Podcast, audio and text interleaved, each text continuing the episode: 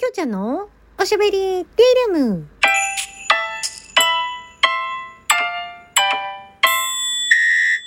おはこんばんちは。フリーで活動中のタレント声優兼ライバーのきょうちゃんです。ということで、はい、えー、もう、続いて、続いて、もう明日の分も取ってしまえということで、はい、予約配信をね、するために続けて撮っておりますよ。ということで先ほどもギフトも全部紹介しちゃったのでギフトもお便りも今はない状況でございます。はい。なので、えー、心理テストの館行ってみましょういや無意味な笑い声だったかな。はい。それでは、しょっぱなからいきます。あなたがへそくりを隠すとしたらどこに隠す？あなたがへそくりを隠すとしたらどこに隠す ?A、タンスの引き出し。B、トイレのタンクの中。C、肌身離さず持ち歩く。D、銀行の貸金庫。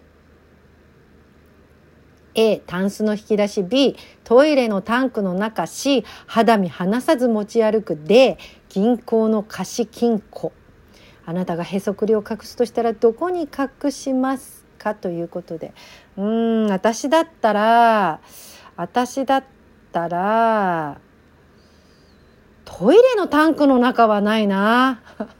万が一水が染み込んじゃったらね大変だと思うから肌身離さず持ち歩くっていうのもなくしちゃったり落としちゃったりしそうだからタンスの引き出しかな。なんかね泥棒に入られたら持ってかれちゃいそうですけどね。銀行の貸金庫とかはうーんなんか面倒くさそうだから。そんな貸金庫にあの入れるほどの大金もないし。ということで A ですね。はい。これは何がわかるかというとあなたの人気度がわかりますだそうです。はい。ではタンスの引き出しを選んだあなたはみんなの人気者100%を人を信用できる誰からも好かれそう。イエーイ！おかしいな。かしいな。人気者になれるはずなんだけどな。あの人は信用しますね割とね。はい。そうですね。当たってます。はい。では B のトイレのタンクの中を、えー、選んだあなた。人付き合いはが苦手。誰からもちやほやされる方ではないみたい。だそうです。はい。いかがでしょうか？人付き合い苦手ですか ?B を選んだ方。それから C を選んだ花見肌さず持ち歩くを選んだあなた。近寄りがたいかも。人を信用してない。警戒心が強すぎる。だそうです。はい。で、最後で、銀行の貸金庫の中を選んだあなたは、信頼できる友人に人気がありそう。誰も信用していないみたいだけど、心を開ける人はいる。だそうです。はい。いかがでしたでしょうか？ね、あのー、ぜひぜひ、えー、ご感想をお待ちしております。すいません、なんか私自分のだけこんな完成使っちゃって申し訳ないです。はい。えー、ちょっと次のやつはですね、長いですよ、文章。聞き取ってくださいね。えー、昔々、あるところに、毎年山の神様に生贄を捧げるしきたりのある村がありました。ある年のことです。村人 A がくじ引きで生贄に選ばれてしまいました。村人 A がくじ引きで生贄に選ばれてしまいました。村人 A には病気の母親がいたので自分が生贄に選ばれたことを大変悲しみました。しかし、それでも村人 A はどうしようもないことだと諦めていました。そのことを知った親友の B が自分が身代わりになる身代わりになることを決意しました村人 A はとても感謝して村人 B に身代わりを頼みましたところがそこに村人 C が登場してこんな古いしきたりは拒否すべきだと提案しました。C の提案を受け入れ A、B は3人でどこかに隠れてしまいました。山の神様は生贄が捧げられなかったことに大変怒りとうとう村を滅ぼしてしまいました。さて一番悪いのは誰でしょう？だって。これ面白いですね。誰を悪者にするかっていうことですね。A 村人。A ねあのー、うん、B に見張りを頼んだ村人。A が悪い、えー、次。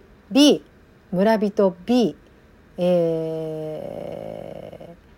ー、村人。B なんだろうね。自分が身代わりになることを決意した村人 B が悪いって思う人は B で村人 C、えー、こんな古いしきたりは拒否すべきだと提案した、えー、村人 C が悪い、まあ、要は AB を、えー、そそのかした感じになるんですかね。3人で隠れようっつって。